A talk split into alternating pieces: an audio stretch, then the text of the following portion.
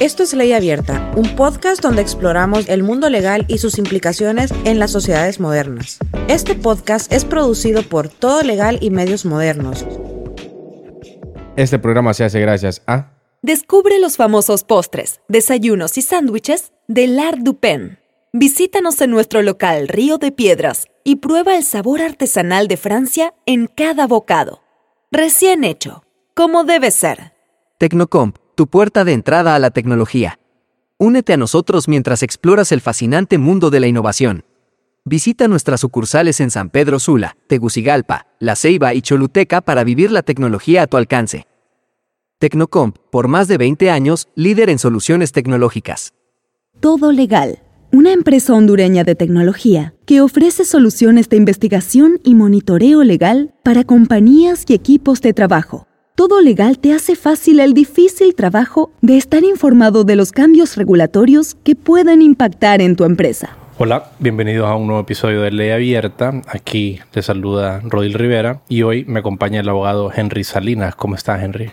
Un gusto, Rodil. Muy buenas. Gracias por recibirnos, por invitarnos aquí estamos con grandes expectativas para poder desarrollar ese programa. Igual, no, gracias a vos por, por dedicarnos un rato de, de, un sábado. Hoy es un sábado para los que nos escuchan. Aquí trabajamos todo el tiempo. La trayectoria de Henry. Henry es abogado con más de cinco años de experiencia profesional en organizaciones de sociedad civil y cooperación internacional. Es egresado del máster en Derecho Penal y Procesal Penal de la Universidad Nacional Autónoma de Honduras. Cuenta con una amplia trayectoria en lucha contra la corrupción, análisis jurídico en temas ligados a casos de corrupción, Estado de Derecho, transparencia y democracia. Y actualmente trabaja para cooperación externa y es columnista en diario El Heraldo. El tema del que vamos a hablar es sobre la elección del fiscal general y vamos a darle como una óptica desde sociedad civil y un panorama general comparando la elección anterior con esta elección y cómo se ha desempeñado el proceso. La fecha de hoy es eh, para, para quienes nos escuchen y sepan pues cómo, porque no va a salir el mismo día que grabamos, es 22 eh, de julio. ¿En qué estamos ahorita? ¿En qué etapa estamos ahorita del proceso de la elección del fiscal general? Bien, a 22 de julio de 2023 se está en la etapa de valoración de pruebas, pruebas toxicológicas, de conocimiento y también se está resolviendo al mismo tiempo eh, las denuncias y tachas contra los postulantes. Justo eh, esta semana ha sido bastante mediática, ¿verdad? Por el hecho de que han salido algunas personas que eran como considerados potenciales futuros fiscal general y adjunto. Pero bueno, es parte del proceso. Hay que seguir vigilantes porque ya también queda poco tiempo para que la Junta Proponente remita la lista al Congreso Nacional. La Junta Proponente tiene que enviarla, eh, para recordarle un poco al auditor, igual hay un, eh, un, episodio anterior a este donde hablamos más acerca del proceso, pero tiene que enviarla antes del primero de agosto o del 5 de agosto, es que tienen que enviar la lista al Congreso. Tienen hasta el primero de agosto. Hasta el primero de agosto. Y la elección es antes del 30 y el último de agosto. Al primero tenemos que tener un nuevo fiscal general. Exacto. Y adjunto. Eh, sí, el primero de septiembre cumple ya el fiscal general adjunto el tiempo que tiene que salir. Entonces ya el 31 de agosto tendremos que tener el futuro fiscal general y adjunto. Ok, ayer se publicó una lista de 16 personas, ahí vamos a andar un poquito más, que son los que continúan el proceso, eh, pues ya ahí le vamos a dar forma luego. Empecemos, eh, contame un poco, un poco sobre vos, Henry, cómo ha sido tu trayectoria en la lucha contra la corrupción y cómo empezó esta pasión por el derecho y la democracia, estos, estos aspectos pues, del Estado de Derecho y de la política, ¿cómo, cómo ha sido esa trayectoria? Bien, creo yo que, bueno, soy un joven de, de Saba Colón de la zona norte del país. Eh, me creé un ambiente muy bonito, familiar, pero siempre mi papá tenía ese corazón bastante político, entonces en mi casa siempre habían amigos de mi papá, con mis tíos siempre habían temas de política, yo también siempre trataba de estar escuchando porque me interesaba, pero bueno, nunca tuve claro que ella tenía que ser abogado. Mis papás ambos son economistas y ya luego eh, al momento de entrar a la universidad dije, bueno, ¿qué, ¿qué, voy a hacer? ¿Qué voy a estudiar? Que es una de las grandes falencias aquí en Honduras, ¿verdad? Que nadie sabe qué va a estudiar con su, mucha certeza o seguridad. No hay orientación. Entonces, no, ya cerca, cuando llegó el momento cero, dije, no, derecho creo que es lo que más acopla a lo que me gusta. Entré a derecho, siempre traté de ser muy activo en la facultad, en temas ligados a, no política, sino eh, asuntos estudiantiles una vez egresé, automáticamente comencé a trabajar en el Consejo Nacional Anticorrupción. Se me abrió una oportunidad ahí, la cual aproveché muy bien. Y no, ahí me di cuenta que eso es lo que me gusta, lo que me apasiona. Creo yo que podría vivir en Rusia o en cualquier parte del mundo y voy a seguir siguiendo las noticias de Honduras con, con todo el ánimo. Me, me puedo hasta desvelar viendo toda la información, noticias y demás. Porque creo yo que los temas de interés nacional tienen que hablarse y dialogarse, ¿verdad? Y por eso es que me llama la atención mucho este proyecto, porque es necesario hablar de los asuntos políticos y que también si la gente tiene su, su afinidad puede ser partidista o, ideológica que la pueda compartir y bueno, del, del conocimiento y del, debate surge el conocimiento y eso es algo que se, se, requiere. Claro, y es que al final esa es la democracia, es una conversación donde hay una multiplicidad de posturas, de ideas que, que deben, eh, que deben dialogarse, deben, deben exteriorizarse y pues hay como una especie de mercado abierto que escoge cuál es la que queda. Entonces, pero se deben exponer estas posturas, esa es la parte importante. Si no se exponen, al igual que con, con las personas, se pueden manifestar en, en, de maneras tal vez un poquito peligrosas para la sociedad, entonces es importante comentarlas. ¿Y qué tipo de análisis jurídicos has realizado, Henry, en tu trayectoria? Bien, eh, en el CNA estuve siempre en la unidad de investigación, análisis y seguimiento de casos. Entonces me correspondía directamente todo lo que tiene que ver con denuncias de casos eh, de corrupción. Entonces se hacía bastante análisis legal en cuanto al tema de los tipos penales, ¿verdad? Eh, hacíamos análisis también a temas ligados eh, a leyes que están vinculadas, ley de transparencia, acceso a la información pública, hacíamos análisis, por ejemplo, al tema de la campaña que lideró el Consejo Nacional Anticorrupción sobre el Código Penal. Y bueno, también eh, cada decreto que se emitía a lo interno del Congreso Nacional se, se estaba analizando desde una postura de sociedad civil, ¿no? Y siempre desde ese enfoque que, que hay que tratar de, de, de cuidar, de identificar posibles eh, riesgos potenciales de, de, corrupción para poderlos hacer ver y prevenir que, que sucedan algunos asuntos. Uh -huh. y igual en ASJ también eh, nos, me correspondía hacer análisis legales. En el pasado lo que hicimos fue que analizamos el proceso de, de elección de los magistrados y magistradas a la Corte Suprema. De los actuales. De los actuales. Ok, ok. ¿Y eso lo hiciste desde el CNA? No, eso lo hicimos desde la Asociación por una Sociedad Más Justa. Ok. ASJ. ASJ, ok, sí. ok, ok, ok. Teóricamente, el primero de septiembre tenemos que tener un nuevo fiscal y adjunto electo. ¿Qué pasa si ese día no el Congreso no se pone de acuerdo? Sigue el Sigue fiscal. el fiscal. Sí el Oscar Chinchilla. Y eso es lo que preocupa, ¿verdad? Porque entendemos y vemos la crispación que existe a lo interno del Congreso Nacional que bueno, ni siquiera se puede ratificar el acta de la, de la CAF. CAF. Entonces, bueno, ojalá ya puedan ir a, habiendo algunos arreglos, pero bueno, eso se va a dar también hasta que ya esté remitida a la lista de la Junta Proponente y que prevalezca también el mejor calificado, que es otro de los temas que, que llama mucho la atención porque vimos lo que sucedió en el proceso de elección de magistrados y magistradas y que no, que no, pues, o sea, el caso de la abogada Ana Pineda, que no quedó. Que era la y, mejor calificada. Y era la mejor calificada. Entonces, hay que buscar también el tema meritocrático, ¿no? Que puedan quedar personas que merecen tanto por su perfil y por su trayectoria. Uh -huh. ¿Vos considerás que entonces sería sería propicio promover un, una reforma legislativa para que sea más meritocrático, o sea, que salgan las personas, porque la ley pues no exige que se escojan, solo exige que la Junta Proponente proponga estos candidatos al Congreso, el Congreso puede decidir arbitrariamente sobre esa junta, sobre esa, sobre esa nómina, que en teoría ya, ya tiene un, un, una redondez, ya tiene un análisis que, que, que, todos son aptos, de alguna manera, pues ese es el análisis. ¿Vos crees que es conveniente que haya eh, los mejores sean los que queden? Creo yo que sí tiene que haber algún, algún mecanismo. Por ejemplo, en el caso de la elección de la Corte Suprema se hizo la ley especial de organización y funcionamiento de la Junta Nominadora para la proposición de candidatos y candidatas a magistrados a la Corte Suprema de Justicia. Así de largo era el nombre. Pero... Sí, que son los nombres que nos encantan los abogados. Larguísimo. Pero sí, creo que para pro este proceso de elección del fiscal general es algo que, que, está pasando un poco desapercibido si analizamos. No tiene como tanta observación como se logró ver en el, en el pasado en el proceso de elección de magistrados y magistradas. No se hizo una ley tampoco, seguimos con la ley orgánica del Ministerio Público y un reglamento que aprobó a lo interno la Junta Proponente, pero para mí sí hay que ir acoplando nuestras leyes a los estándares internacionales y no es de culpar al Congreso Nacional de alguna forma, es un ente, es un ente totalmente político, conformado por bancadas de partidos políticos y jalan agua para su molino porque todo el mundo quiere representación en los entes estatales. Es el ente más político, sin duda. Sí. Tiene que ser. Tiene que ser. Entonces, eh, y ellos no tienen, nadie los obliga a decir, tenés que escoger al mejor calificado. O sea, es un tema que, como bien indicaste, que el, si van los cinco que le remiten, se supone que los cinco son aptos para ser fiscal general y el adjunto. Entonces ahí es donde se da el problema. Creo yo que sí tendrían que irse haciendo adecuaciones para considerar eh, las personas que van siendo mejor evaluadas y también tener filtros un poco, no, no sé cómo podría decirlo, idóneos, ¿no? Vemos que este proceso va a la carrera, un proceso que se está dando con bastante celeridad y de repente no se pueden apreciar algunos aspectos porque en el caso de, de las evaluaciones de los exámenes de conocimiento y, y demás, no se han tenido resultados y se sometieron ya a proceso eh, de denuncias y tachas los postulantes. Creo yo que también un tema que sí tenemos que valorar y que aquí es donde nos corresponde dar seguimiento son a las entrevistas públicas. Que ahí podemos tener como una idea. Yo, por ejemplo, varios de los abogados y abogadas que están ahí no, no los conozco. Entonces me gustaría conocer sus posturas. De los que están en el proceso. De los que están en el proceso. Y ¿Han habido ya entrevistas públicas o todavía no se han dado?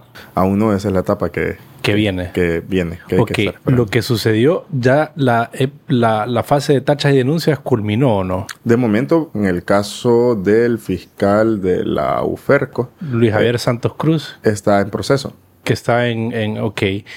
Y quedaron 15 más él, ¿verdad? Que él está todavía en proceso y el resto que eran 26 fueron el total que se autopostularon, ¿no? Sí.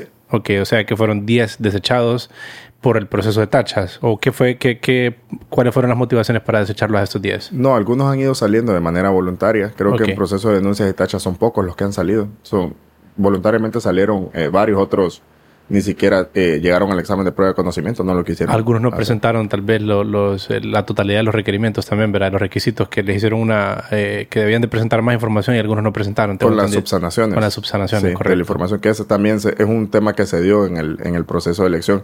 Y es que también es importante hacer remembranza, ¿verdad? Que todos estos temas llegan o, o están acobijados dentro del tema de los procesos de elección de segundo grado. Y esa es la parte que, que con lo que bien decís, que es necesario o sea, regular los procesos de elección de segundo grado. Actualmente, ah, por ejemplo, sabías, vienen ahorita el proceso de elección de los comisionados de política, de política limpia también, del Tribunal Superior de Cuentas. ¿Cuál es política limpia? Es la de financiamiento de campañas electorales. Ok, ok, ok. okay. Y también el Tribunal Superior de Cuentas, ¿verdad? El 12 de diciembre, creo, el, en un momento en diciembre. Exacto, el Instituto de Acceso a la Información Pública. O sea, hay varios temas que también requieren, o sea, si queremos fortalecer la institucionalidad, requerimos que sean personas que sean idóneas, capacitadas y aptas para estar en estos cargos.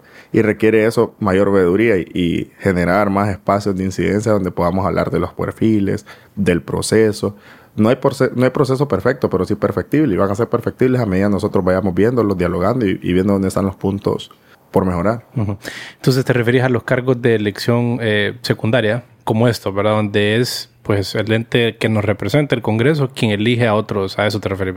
Una democracia representativa, básicamente, en ese, en ese momento es representativa. Y para poner en contexto de la población, ¿cómo calificarías vos o en qué en, en, cómo contrastarías la importancia de la elección de la Corte Suprema con la del fiscal general? Parecía que tenía más importancia lo de la Corte Suprema. Eh, ¿Qué peso le darías vos a esta? ¿Cómo balancearías estas dos, estas dos pesas? Creo yo que eh, tienen una simbiosis, ¿verdad? Donde se complementan porque forman parte del sistema de justicia de manera integral. Tanto en el caso de la Corte Suprema de Justicia tiene que ver directamente con el Poder Judicial, que es un poder del Estado que se encarga de todo el tema de judicialización de casos en las diferentes materias que nosotros conocemos, pero también en el ámbito penal, el Ministerio Público está para representar los intereses generales de la sociedad y si queremos que un caso se pueda judicializar depende de manera inicial del Ministerio Público. Y eso es algo que hemos visto que se ha criticado fuertemente, no solo a nivel nacional, sino internacional, de que hay casos que todos a todas luces denuncian y que no sale el requerimiento fiscal y por eso a veces es algo que la gente critica y que tiene que ver mucho con la impunidad que de alguna forma nace de manera inicial en el Ministerio Público. Entonces para mí sí se complementan y son necesarios eh, ambos procesos de observar y que tengamos personas idóneas. Nada más que en el caso de la Corte Suprema de Justicia son 15 personas. Claro, em, hay más bulla. ¿no? Hay más bulla, claro. Y entonces vemos que 8 eh, forman mayoría en la toma de decisiones contra 7. Y aquí no, aquí el fiscal general tiene un poder básicamente absoluto. Sí, como para, digamos, ejemplificar de una manera bien práctica, el fiscal general puede eh, impedir que se realice, que se inicie un proceso contra un caso de corrupción, él puede decir no, no investiguemos eso, puede dar esa orden directa. Ese es el, nivel de poder que tiene.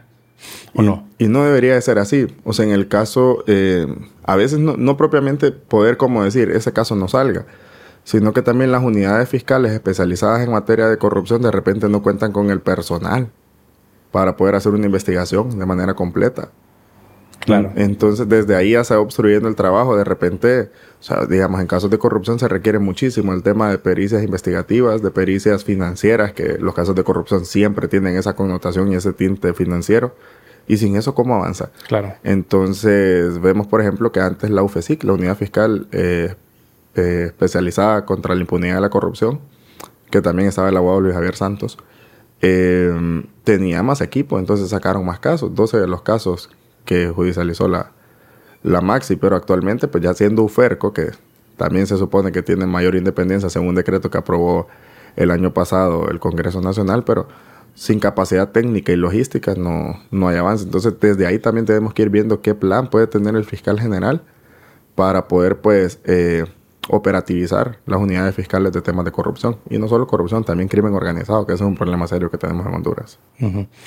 O sea que la UFERCO cuenta con un presupuesto independiente que no es asignado por eh, el Ministerio Público encabezado por el fiscal general. Tiene un- una partida presupuestaria separada. No, eh, lo tenía la UFESIC. La Ten- UFESIC sí. La UFESIC por, antes, la, por, la, Maxi, relación con la Maxi. ajá. por el convenio celebrado con la misión de apoyo. Pero ya ahora actualmente sí depende directamente del Ministerio Público Y, del, el- del fiscal general. ¿verdad? y al final el presupuesto lo aprueba el, el fiscal. Y tam- y el fiscal, me imagino que el general, eh, como yendo a la práctica, así como cómo, cómo se pueden dar aquí situaciones que no, no deseadas por la población. El fiscal le puede decir a, lo- a sus eh, subalternos que prioricen una cosa sobre otra. Es una orden que él puede dar, ¿verdad? O les puede, o también tam- una manera pudiera ser llenarte de casos para que no te dé tiempo de ver lo que de verdad importa. Puede ser una manera. O que, que- estoy pensando como, como la trampa, digamos. ¿Me entendés? Que ellos pueden armar. Legalmente, si nosotros nos vamos directamente a cómo está el marco legal del Ministerio Público, no es algo que podemos encontrar en los documentos, pero sí es algo que en la práctica puede funcionar. Y es que también hay que entender que el tema de la superioridad eh, jerárquica ejerce un rol preponderante. Y vemos que hay fiscales, por ejemplo, que cuando alguien es muy activo en el Ministerio Público termina, por ejemplo, lo castigan mandándolo a la Fiscalía de Etnias, por ejemplo, a temas ambientales. Entonces, hay formas que sí se pueden utilizar como para poder eh, reprender. Callar. Entonces, sí, y están, son mecanismos que básicamente están como dentro de la ley, ¿no? Entonces, por eso creo yo que el compromiso es ver en realidad si la persona tiene ese, ese compromiso anticorrupción. Y también que creo yo que el tema anticorrupción parte también de un supuesto de que le- la, la corrupción es daltónica, no tiene partido político. Y también creo yo que quien llegue a estos puestos tiene que ser daltónico y no ver partidos políticos. Porque hay quienes que dicen que son anticorrupción, pero la corrupción de su partido la callan. Entonces, desde ahí ya no hay objetividad, no hay imparcialidad y es algo que se requiere tanto para estar en la Corte Suprema de Justicia como para poder estar en el Ministerio Público. Sí, sí, es bien complejo porque si lo analizas eh, fríamente, quienes lo eligen son pues el Congreso Nacional, ¿verdad? Que son políticos que cometen actos de corrupción, o sea, no generalizando, sino eh, es un órgano donde se, dan situaciones de corrupción, eh, pues todos lo sabemos, y pues ellos, aunque sean de partidos opuestos, pues no van a escoger a alguien que lo pudiera castigar, ¿verdad? Digamos.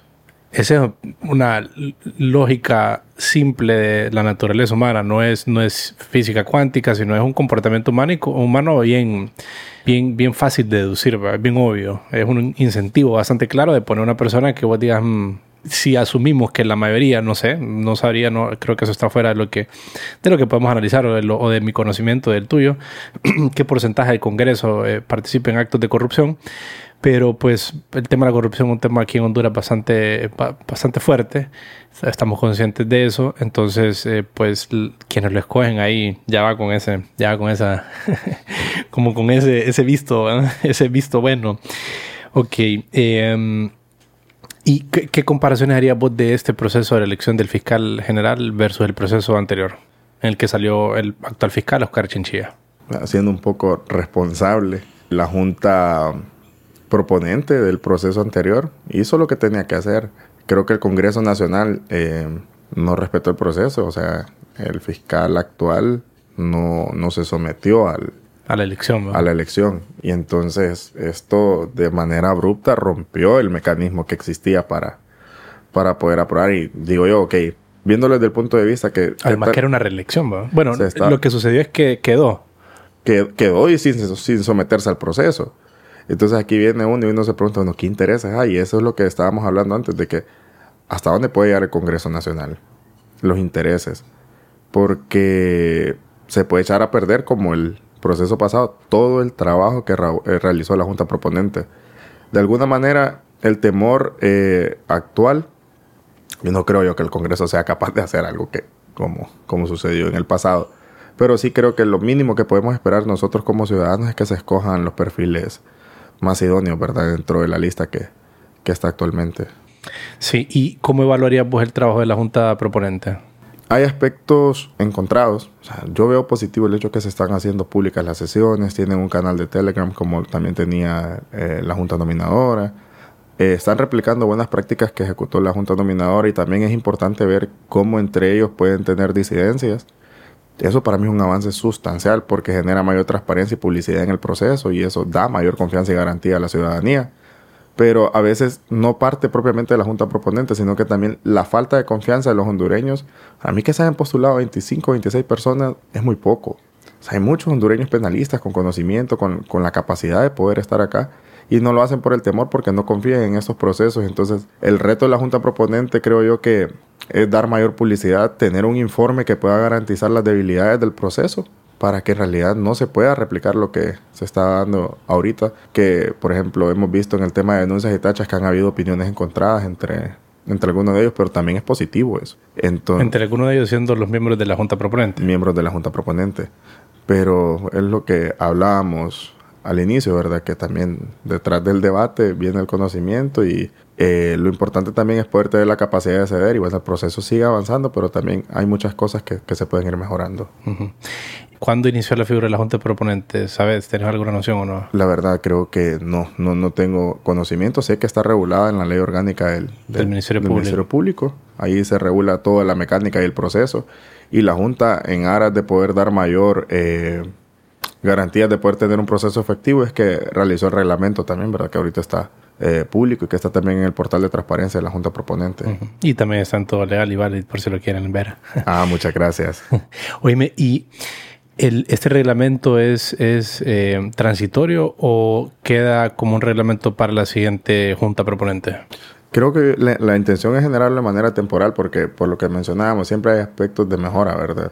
¿Qué rol ha jugado y debería de jugar en próximas elecciones y ya, ha estado jugando la sociedad civil. ¿Cómo, cómo interpretar vos este, esta participación? Yo creo que la sociedad civil juega un rol preponderante en los procesos de elección, en los temas eh, democráticos. Em, debemos ver que la sociedad civil de alguna manera pues representa eh, algunos actores. Pero cuando hablo de sociedad civil hablo no de una, ni dos, ni tres organizaciones, sino de, de, todas las organizaciones que puedan tener participación. Organizaciones relacionadas a temas ambientales, organizaciones relacionadas a temas étnicos, organizaciones relacionadas eh, a asuntos culturales, bueno, temas políticos, electorales, de todos los temas que puedan tener eh, incidencia en estos procesos con sus opiniones, recomendaciones, sugerencias. Eso es algo que vi en el proceso eh, anterior, de que hubo bastante eh, apoyo de cooperación internacional. Y creo yo que la cooperación internacional está también para generar apoyo y fortalecer directamente las organizaciones de sociedad civil y estas puedan ir creciendo, ¿verdad? Y haciendo sugerencias y aportes que vayan eh, mejorando estos procesos para tener un sistema democrático, ¿no? Donde se pueda verdaderamente fortalecer al Estado de Derecho con procesos de elección que generen confianza. Sí, sí, sí. Identificamos retos claros en, que Honduras como país tiene. Creo yo que, bueno, es mucho lo que falta por mejorar. Creo que hay hasta aspectos constitucionales, ¿verdad? Yo en mi caso creo que particularmente no, no estoy muy a favor que sea el Congreso Nacional que lo escoja, porque volvemos a lo que hablábamos, que es un ente netamente político.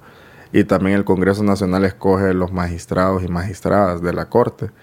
Y eso creo yo que genera algún posible conflicto de interés configuran el resto del el aparato de justicia, básicamente. Sí, porque también vaya, eh, cuando un diputado es denunciado por un caso de corrupción, procede directamente que se nombra un juez natural y un juez natural es un magistrado de la Corte Suprema de Justicia. Y el magistrado de repente ya puede tener eh, algo en deuda con el diputado que quizá le votó para, o lo propuso para que quede dentro de la lista de los magistrados y magistradas. Entonces, creo que son aspectos que a todas luces para mí generan conflicto de interés y no solo se requiere eh, una ley que garantice procesos de elección de segundo grado eficientes, sino que también se requiere una ley que regule el conflicto de interés, porque vemos, por ejemplo, ahorita en el proceso de elección hay casos que se, eh, miré que, que se recusaban o se abstenían de conocer porque consideraban de manera inicial que, que había un conflicto de interés y creo que también eso debería suceder en el Congreso Nacional. ¿Y cuál es la tendencia o vos que propondrías que, es conveniente para eh, elegir una Corte Suprema o estas otras estas otras de las figuras que, que, forman parte del aparato de justicia, eh, ¿cuál es la tendencia en el mundo? O sea, si no es el Congreso, ¿quién debería de hacerlo? Creo yo que podría ser un tema que, que se venga a dar a propuestas, ¿no? Tendría que ejercer un rol fundamental nuestro gremio en estos temas, o sea, por mayoría. ¿El colegio de abogados, te refieres? Sí, el colegio de abogados. Podría ser la misma Corte Suprema de Justicia, también que podría escoger quién es el representante para el próximo periodo, de, digamos, en el caso de magistrados y magistradas, que ellos puedan ir delegando, haciendo una lista, proponiendo. Pero sí, habría, habría que ver, no, no, no sé. A mí me gustaría que fuese así, o sea, de repente en el colegio de abogados que se pudiera escoger quiénes eh, se escogen o se postulan para fiscal general que se puedan ir seleccionando por distintos sectores. Lo que se hace es que se escogen a través de estos entes, pero quienes van a ejercer el mecanismo de control, junta nominadora o junta proponente, pero ya cuando cae a lo interno del Congreso, que esa es la parte donde a mí me choca por, por lo que hablamos del conflicto de interés, creo que tendremos que buscar un mecanismo donde haya mayor confianza y menos tema político, pero sí, creo yo que podría ser ese que estamos hablando. ¿O cómo lo ves? No sé, no sé, no sé. Eh, eh, es que todo, toda institución es corruptible. Un camino pudiera ser que no sea una elección, sino que sea una, una, calificación, el mejor, los mejores calificados, punto. Automáticamente pasan. Eso sería un mecanismo, ¿verdad? Entonces ahí lo, lo importante es quienes forman parte del proceso de calificar. Pero ya tenemos algo que aparentemente parece que está funcionando como una junta proponente, una junta nominadora, como esa figura que se arma a través de diferentes instituciones, pues que tienen, que tienen un peso y una importancia en la democracia, como en este caso la junta proponente está integrada por eh, las universidades, el colegio de abogados, eh, la Corte Suprema. Entonces creo que ahí hay, hay algo que, pudiera funcionar para escoger, eh, para pues aplicar pruebas que eh, arrojen a los mejores candidatos y los que queden sean los que automáticamente pasen. Puede ser. Sí. Puede ser. Habría que analizar en otros países cómo, cómo sucede, cómo se elegirá en Estados Unidos el fiscal general. Creo yo que es la designación del, del presidente. Eh, es un mecanismo interesante, ¿verdad? Porque es como quien dice, te damos toda la responsabilidad. Sí, pero creo yo que también eso de alguna forma genera algún autoritarismo total, ¿no? O sea, es un control sobre el aparato de justicia. Y bueno, habrá que ver de qué forma funciona allá, pero también de qué forma puede funcionar acá, porque es que ese es el detalle que yo creo que a veces también replicamos modelos que corresponden y responden a otros contextos. Sí, sí, sí. Y en, ya que en la práctica no, no, no funcionan. Sí. sí, en Estados Unidos una de las cosas para balancear eh, esta, lo, autoritario que puede ser la elección, como en el caso de la Corte Suprema de Estados Unidos, es que son eh, electos de por vida. Entonces, al final, el presidente no puede despedir al magistrado que, que nombró. Entonces se vuelve un, ser independiente de alguna manera, pero probablemente no sería algo que funcionaría en, este, nuestro país. Totalmente de acuerdo con vos en eso. Abogado, ¿y actualmente qué actividades realizas para fines de la lucha contra la corrupción y para fortalecer el Estado de Derecho? Actualmente em, trabajo con cooperación externa en temas ligados a asuntos anticorrupción. También estamos conformando una pequeña organización, Hablemos de Honduras, donde estamos promoviendo espacios de conocimiento, estamos dando capacitaciones a estudiantes universitarios sobre temas de transparencia, eh, lucha contra la corrupción, ¿Y tienen, algún sitio donde la gente pudiera seguirlos? Hablemos de Honduras. está en, redes sociales. En redes sociales. Hablemos de Honduras. Sí. Ok. Entonces ahí, pues para quienes nos escuchan, los invito a ese sitio. ¿Y, hacia dónde quieres llevar tu carrera? ¿Pensás estudiar algo más o, dónde te visualizas en un par de años eh, con alguna... Contame un poquito de eso. De momento, eh, tengo que terminar la tesis de la maestría. Estoy trabajando en ello. Luego quiero sacar eh, un doctorado, siempre en Derecho Penal. Es el área que, que me encanta. Me gusta no por el tema eh, propiamente punible o analizarlo desde un tema ampliamente doctrinario, sino por cómo lo puedo vincular con los asuntos sociales. En corrupción, hablar de corrupción es hablar también de manera general de, de derecho penal. Entonces me gusta ese tema. Entonces creo que me veo en ese ámbito, en los análisis eh, de asuntos ligados de, de, corrupción. Actualmente sí estoy abriendo un poco más el obturador de mi lente, estudiando contextos de otros países. Estoy comenzando con las hermanas repúblicas. Y sí veo que, es algo que me gusta y creo que por los momentos, al menos los próximos tres años, sí me puedo ver analizando estos temas de, corrupción. Creo que tenemos mucho parecido con, con nuestros países, pero también somos contextos un poco diferenciados en algunos temas. Claro pero sin duda que creo que es el mejor, el derecho comparado, ¿verdad? Lo que, lo que así se le llama en el derecho, pero también en general, pues siempre el, el, tema político, los temas económicos, empresariales, cualquier cosa, cualquier actividad que nosotros hagamos, necesitamos tener referencias para formarnos una noción de qué funciona en otros países, qué no. Y ahí es donde el reto es, eh, como, como lo, hemos platicado, pues identificar qué cosas aplican al contexto y qué cosas no aplican al contexto. ¿Ah? el tema de negocios, por ejemplo, sabemos que Estados Unidos tiene una influencia muy grande sobre nuestro sobre nuestra parte del hemisferio y, y las cosas no, no funcionan, el mercado no es igual, o sea, hay muchas cosas que, que, no son de la misma manera, pero en Centroamérica sí hay una, hay una relación, o sea, hay una historia muy similar en muchos aspectos, además de que somos vecinitos, somos más o menos una región de cincuenta y pico millones de personas que está en una posición geográfica bastante privilegiada, entonces hay, hay, algo que, que, debemos intentar acercar y, y, también conocer para identificar qué cosas funcionan y qué cosas no.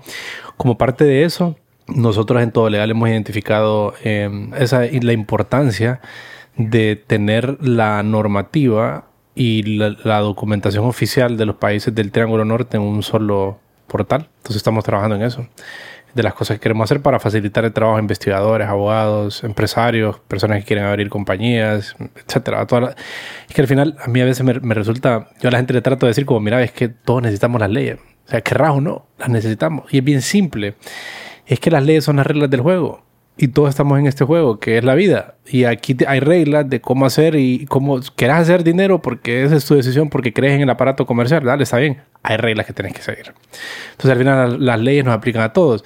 Claro, las leyes están escritas en un lenguaje para los abogados. O sea, los abogados al final son como el, intérprete de lo que dice el código, de lo que, de lo que configuró el legislador y le explica al ciudadano común como, mira, esto significa esto pero es importante acercar a las personas a la ley, que las personas cada vez estén más cerca para que el Estado de Derecho sea más fuerte. Entonces eso es parte de las iniciativas. Y, el reto aquí, eh, te digo, Henry, en, en, en, América Latina, el reto de la información pública y la información, el contenido oficial, que también se le, se le denomina de esa manera, gacetas, decretos, eh, comunicaciones circulares, autos acordados, sentencias eh, que eventualmente configuran jurisprudencia, es un, es un serio problema. Más o menos en la por país, aproximadamente son 10 millones de documentos oficiales los que norman un país, aproximadamente ah, en, los países, eh, digamos, medianos. Y la producción de contenido oficial por país, en el caso de Honduras, es más o menos de 10.000 documentos nuevos. O sea, decretos, acuerdos, sentencias, esa es la cantidad. Entonces es un volumen enorme de información que no está organizada. Entonces eso, nuestro trabajo en todo legal es eso. Y a mí me gustaría, pues a la luz de eso, preguntarte a vos cómo haces para vos estar al tanto de cambios regulatorios eh, o, encontrar información legal que necesitas, qué herramientas utilizas o, qué procedimientos seguís. Ese tema que mencionas de poder configurar toda la información de Guatemala, El Salvador y Honduras, voy a ser el primero en seguir eh, todos estos documentos que se vayan alojando en todo legal. Debo ser sincero que recién me doy cuenta, sí había visto el podcast y demás, pero no sabía que existía una plataforma como tal y bueno, creo yo que ahora sí voy a ser un fiel usuario de la plataforma de Todo Legal. No, ese es un reto y creo que haciendo honor a la verdad y siendo sinceros, a veces buscar una ley y puedes comenzar a hacer cualquier análisis o valoración, pero en el fondo existe el temor de saber, bueno, ¿y esto estará derogado o no? Es un serio problema. Sí, y bueno, imagínate basar cualquier caso de corrupción o de repente un análisis que uno tenga que, que, efectuar y de repente ir a hablar a algún lugar o en alguna reunión y que te digan, no, esa, esa ley ya está derogada. Entonces, sí, ese es un reto. Lo que yo trato de hacer, procuro es visitar los sitios oficiales, pero no solo me quedo con eso. Por temas de seguridad trato de hablar como con amigos que yo sé que están vinculados a los temas y me doy cuenta como me iba a ir mal con esta ley, me doy cuenta. Y entonces siempre trato de, hablar con amigos que, que, sé que están vinculados en estos asuntos legales y uno usualmente dice, ah, fulano maneja muy bien constitucional, eh, sutano maneja muy bien derecho mercantil.